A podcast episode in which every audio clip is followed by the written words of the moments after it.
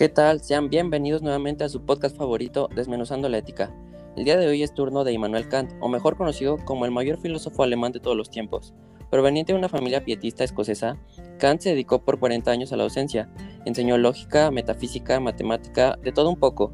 Además, dominaba las disciplinas de filosofía, derecho, ética, estética, ciencia y política. Todo un estuche de monerías el señor Kant, el cual es considerado como uno de los pensadores más influyentes de Europa es el primero y más importante representante del idealismo alemán. Es claro que Kant da mucho de qué hablar, sin embargo, en el episodio de hoy nos centraremos en sus postulados de la razón práctica. Así es, Fabián. Te interrumpo para explicarles que los postulados de la razón práctica son proposiciones que no pueden ser demostradas desde la razón teórica, pero que han de ser admitidas si se quiere entender el hecho moral.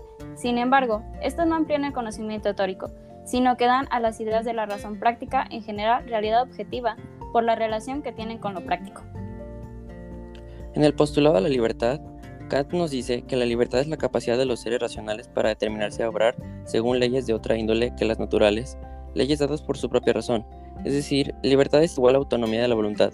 Sin embargo, el postulado de la libertad solo establece que esta es una condición necesaria de la moralidad, pero por otro lado afirma que si alguien solicitase una demostración teórica para comprobar su existencia, esa sería una tarea imposible, según Kant ya que la libertad no es susceptible de demostración teórica, sino que simplemente es una necesidad para todo aquel que actúa moralmente por el deber.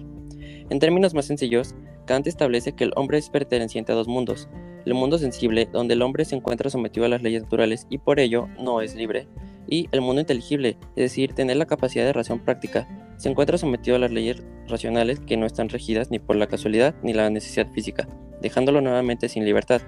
Es por eso que de manera teórica no es posible definir realmente la libertad del hombre, y define que la libertad únicamente es actuar de acuerdo a su propia voluntad. Hablando del postulado de la inmortalidad del alma, debemos conocer el sumum bonum, que se define como la virtud suprema, entendiéndola como algo que no está condicionado ni depende de algo mayor, por lo que es un estado absoluto. Siendo la virtud suprema un todo positivo, implica por sí mismo a la felicidad aspiracional de todo ser humano racional. Kant lo entiende como una causa-efecto sintética que depende directamente una de la otra como resultado, y sin embargo también dicta que la felicidad es el efecto que de actos moralmente buenos o virtuosos, es decir, viene la experiencia, no del conocimiento únicamente, y por tanto se presenta una contradicción de los principios en sí, es decir, la felicidad es un producto empírico mientras que la virtud es un producto teórico. Para que converjan debe existir una condicionante y esta condicionante es justamente la existencia de la inmortalidad del alma, entendiéndola como una existencia en un plano más allá del físico. Para que estos conceptos puedan ser verdaderos en ambos vertientes y añadiendo el concepto de virtud suprema que expresa perfección y ningún humano es capaz de ello, solo nos queda un camino de progreso infinito, y para ello se requeriría una inmortalidad temporal, por lo que juntando todo esto, negar la inmortalidad del alma sería conceptualmente negar la ley moral en sí.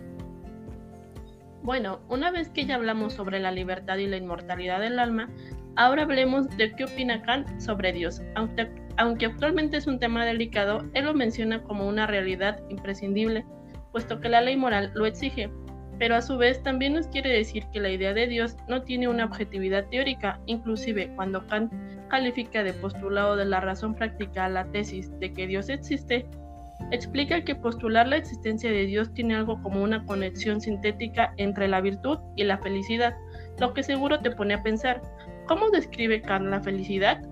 Pues él expone la felicidad como un estado ya sea físico o mental en un ser vivo, que a su vez es racional en el mundo, dado que la totalidad de su existencia procede según su deseo y voluntad.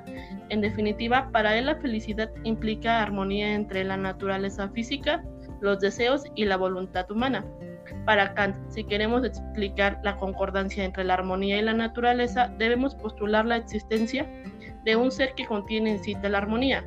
Para Kant, este ser sería Dios mismo. Los tres postulados que mencionan mis compañeros proceden más bien del principio de la moralidad, que viene siendo una ley. Es por esto que su objetivo es ampliar nuestro conocimiento, pero solo desde el punto de vista práctico. Bueno, pero me vas a decir, ¿de qué me está hablando? Pues lo que quiero decir es que no son objetos dados a la intuición sensible, ni mucho menos a la intelectual.